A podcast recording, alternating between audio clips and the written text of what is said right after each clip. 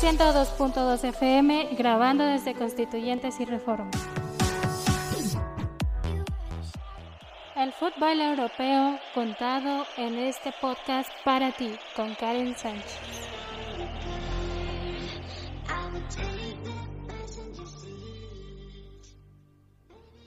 ¡Gol! ¡Gol! ¡Gol! ¡Gol!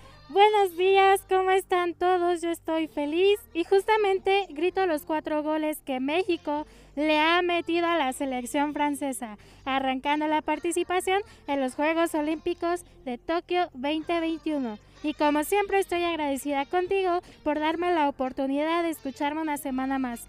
Yo soy Karen Sánchez y este es el podcast para ti. Sígueme en mis redes sociales, me encuentras en Facebook como Karen Sánchez, Twitter Sánchez-Yaneli e Instagram Janely Sánchez. Recuerden mandarme a mis redes sociales sus mejores gritos de celebración por los goles mexicanos y les estaré compartiendo. En el podcast de hoy quería hacer algo distinto, pero los retos son los retos. Así que hablaremos de rumores y sucesos que han ocurrido en el mundo del fútbol durante esta semana. Recuerden escribirme en mis redes sociales qué piensan de cada uno de los temas y qué tema quieren que abordemos. Sin más por el momento, comencemos. Como les comentaba al inicio, México enseñó su autoridad y dijo, hola Francia, sí te respiro, pero quítate que ya llegué. El encuentro tuvo lugar en el estadio de Tokio a las 3 de la mañana, hora del centro de México. Durante la primera mitad del partido no hubo ningún gol, pero en el segundo tuvimos cinco. Comenzó Alexis Vega al minuto 47, seguido de Sebastián Córdoba al minuto 54, Uriel Antuna al 80 y cerró Eduardo Aguirre al 90.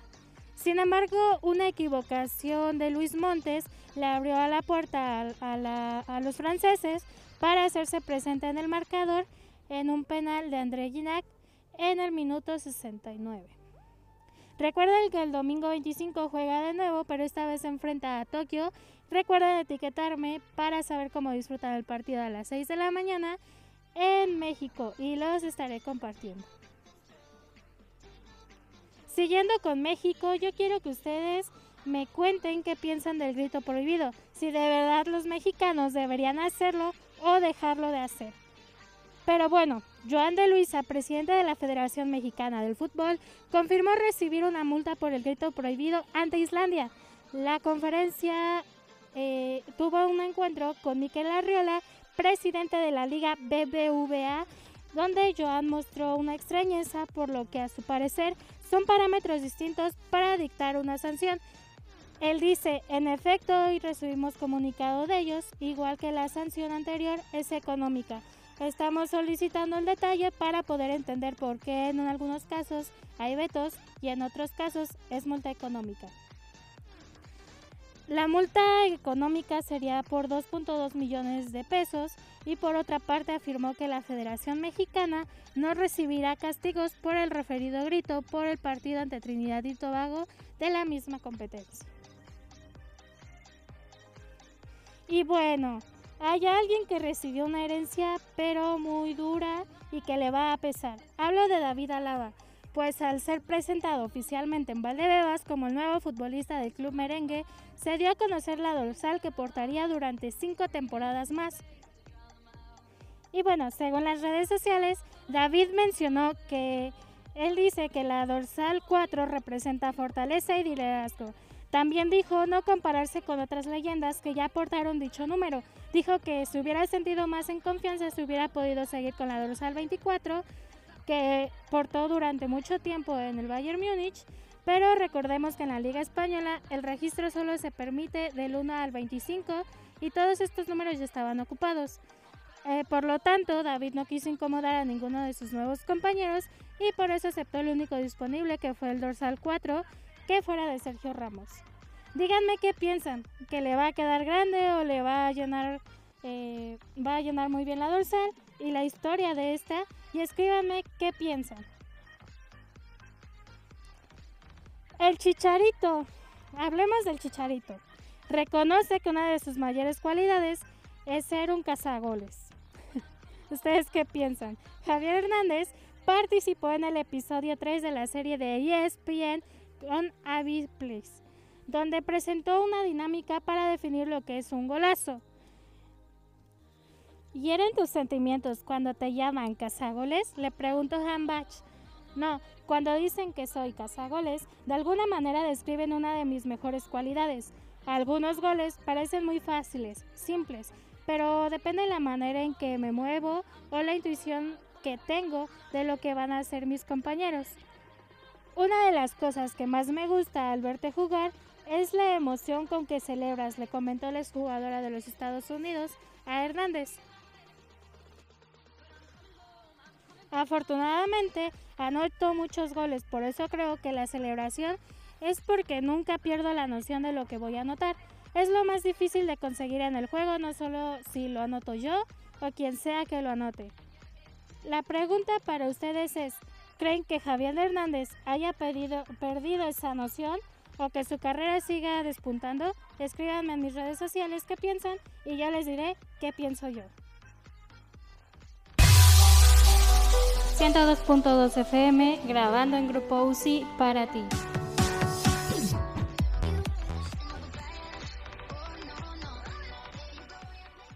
Recuerden conmigo el fuerte impacto que tuvo la estrella de esta selección mexicana, el Chucky Lozano. La lesión de la Copa Oro lo obligó a salir de la competencia, por lo cual sería la petición del reemplazo por lesión.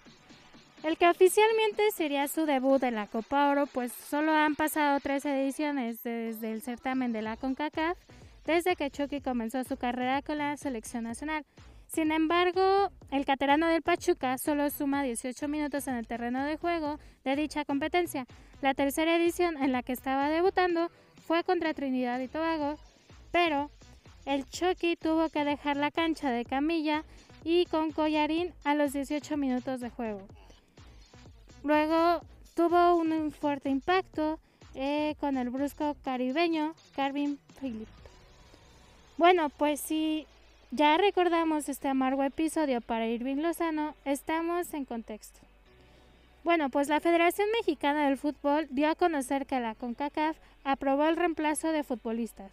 Recordemos que este solo se acepta si es por, una fuerte lesión o por contagio de COVID-19 y, y lo que él dicen es, esta situación fue posible gracias a que el pasado domingo los organizadores de la competencia informaron que los equipos calificados a cuartos de final en la Copa de Oro 2021 tendrían la oportunidad de realizar cambios a su lista original de 23 jugadores por motivos médicos, detalló el comunicado de la selección mexicana. La única opción fue sustituir a Lozano por Pizarro. Esta decisión fue tomada por el cuerpo técnico del conjunto nacional debido a la falta de un delantero. Ante ello, Gerardo el Tata Martino consideró a Pizarro como el jugador indicado para ocupar el sitio vacante. Cabe destacar que Pizarro había sido uno de los hijos pródigos de Martino, pues participó en la mayoría de las convocatorias de México para disputar los Juegos Amistosos y eliminatorios rumbo al Mundial de Qatar 2022. Además, su nombre destacó entre los 60 jugadores que tuvieron en la lista preliminar para la Copa Oro. Ustedes díganme, ¿qué hubieran hecho y por qué no hubieran sustituido al Chucky Lozano?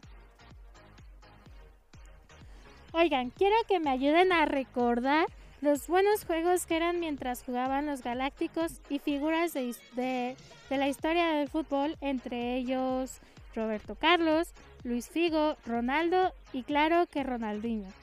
¿Ya lo recordaron?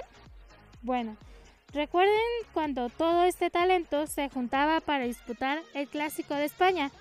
Bueno, pues ni las leyendas quisieron recordar y prefirieron vivirlo. Las leyendas del Real Madrid y el Barcelona se juntaron para un partido amistoso denominado el Clásico de Leyendas en Israel, donde la victoria correspondió a los merengues 3 a 2, aunque el más aplaudido de todos y el que puso la magia como siempre fue Ronaldinho. Rivaldo como capitán del Barcelona y Roberto Carlos en los madridistas. El juego fue un espectáculo a la nostalgia con otras figuras como Luis Figo, Javier Saviola y Deco. Entre, entre estos pues ninguno de ellos anotó goles. Los tres goles del Madrid fueron repartidos entre Pedro Munitis, Alfonso Pérez y Rubén de la Red, mientras que por el Barcelona marcaron Diño eh, de un penal por adelantarlos en el marcador y Jorge Mateu. Este partido tuvo un retraso de 10 minutos por las aglomeraciones alrededor del estadio, donde se congregaron más de 30.000 personas para ver el duelo del Real Madrid Leyendas versus Barcelona Leyendas. Tuvo como fines para una zona afectada durante los conflictos bélicos, políticos y religiosos. Además, a Peter Berman fue la encargada de llevar las acciones del partido, destacando que es la primera árbitra transgénero del fútbol internacional. Pero, pero, espérenme un poquito. Al que le tocó el holocausto fue a otro, pues casi corren junto con pedradas porque la despedida sí le tocó a Kentaro Kobayashi, director de la inauguración de Tokio 2020. El comité organizador de los Juegos Olímpicos de Tokio despidió este jueves a Kentaro Kobayashi, director de la ceremonia de inauguración, debido a una broma que hizo sobre el holocausto, lo hizo durante su programa de comedia en 1998. Seiko Hashimoto, presidenta del comité organizador, hizo el anuncio un día antes de que la ceremonia se desarrollara en el Estadio Olímpico, que se le señaló por hacer una broma sobre el holocausto en su acto de comedia empleando la frase Juguemos al holocausto. Nos enteramos que el señor Kobayashi en su presentación usó una frase que ridiculizaba la tragedia histórica. Nos disculpamos profundamente por causar esta situación un día antes de la ceremonia de apertura y generar problemas de malestar a muchas partes involucradas, así como a la gente de Tokio y al resto del mundo, explicó Hashimoto. Cualquier persona, sin importar cuán creativa sea, no tiene derecho a burlarse de las víctimas del genocidio nazi. Todo vínculo de esta persona con los Juegos Olímpicos de Tokio insultaría la memoria de 6 millones de judíos y sería una broma cruel para los Juegos Paralímpicos, dijo Abraham Cooper. La ceremonia de apertura de los aplazados Juegos Olímpicos está prevista para esta noche del viernes y se realizará sin espectadores para prevenir la propagación de contagios del coronavirus aunque se permitirá la presencia de una cantidad limitada de dirigentes, invitados y por supuesto periodistas. A inicios de esta semana el compositor Keigo Oyamada, cuya música iba a ser usada en la ceremonia, también renunció, después de ser criticado por hostigar a sus compañeros de clase durante su infancia, incluyendo a aquellos con discapacidad. La broma sobre el holocausto de Kobayashi y la renuncia de Oyamada se suman a la lista de escándalos. Yoshiro Mori renunció como presidente del comité organizador por comentarios sexistas. Hiroshi Sasaki también renunció como director creativo de las ceremonias de apertura y clausurar tras dirigir que una actriz japonesa se vistiera como cerda. Sin duda alguna, los Juegos Olímpicos más desastrosos, pero recuerden comentarme a través de mis redes sociales qué piensan respecto a todos estos escándalos. Y bueno, la verdad es que tanto yo como Baran esperábamos que la transacción fuera más fulminante, pero el futuro del francés no se va a resolver tan rápido como se esperaba. La idea del club inglés, que es el Manchester United, es agotar los plazos para rebajar el precio de traspaso. Las cartas ya están sobre la mesa. El central del Real Madrid, tras alcanzar un principio de acuerdo con el United, esperaba ahora que los dos clubes se pusieran de acuerdo para zanjar su salida del club. El club blanco está por el labor de traspasarlo si no quiere renovar y su traspaso supone una buena venta de cara a las cuentas del club que agradecen una venta que esperan que ronden entre los 50 millones de euros. Una operación interesante para el Madrid que pagó 10 millones. Y recuerden escribirme qué opinan respecto al caso Barán. ¿Les gustaría que se quedara o que se fuera? Pero eso fue todo por el podcast. Para ti, recuerden, me pueden seguir en Facebook, me encuentras como Karen Sánchez, Twitter, Sánchez-Yaneli e Instagram, Yaneli Sánchez. Por el momento fue todo. Muchas gracias y nos vemos en el podcast de la siguiente semana para ti. Este fue el podcast de fútbol europeo hecho para ti con Karen Sánchez.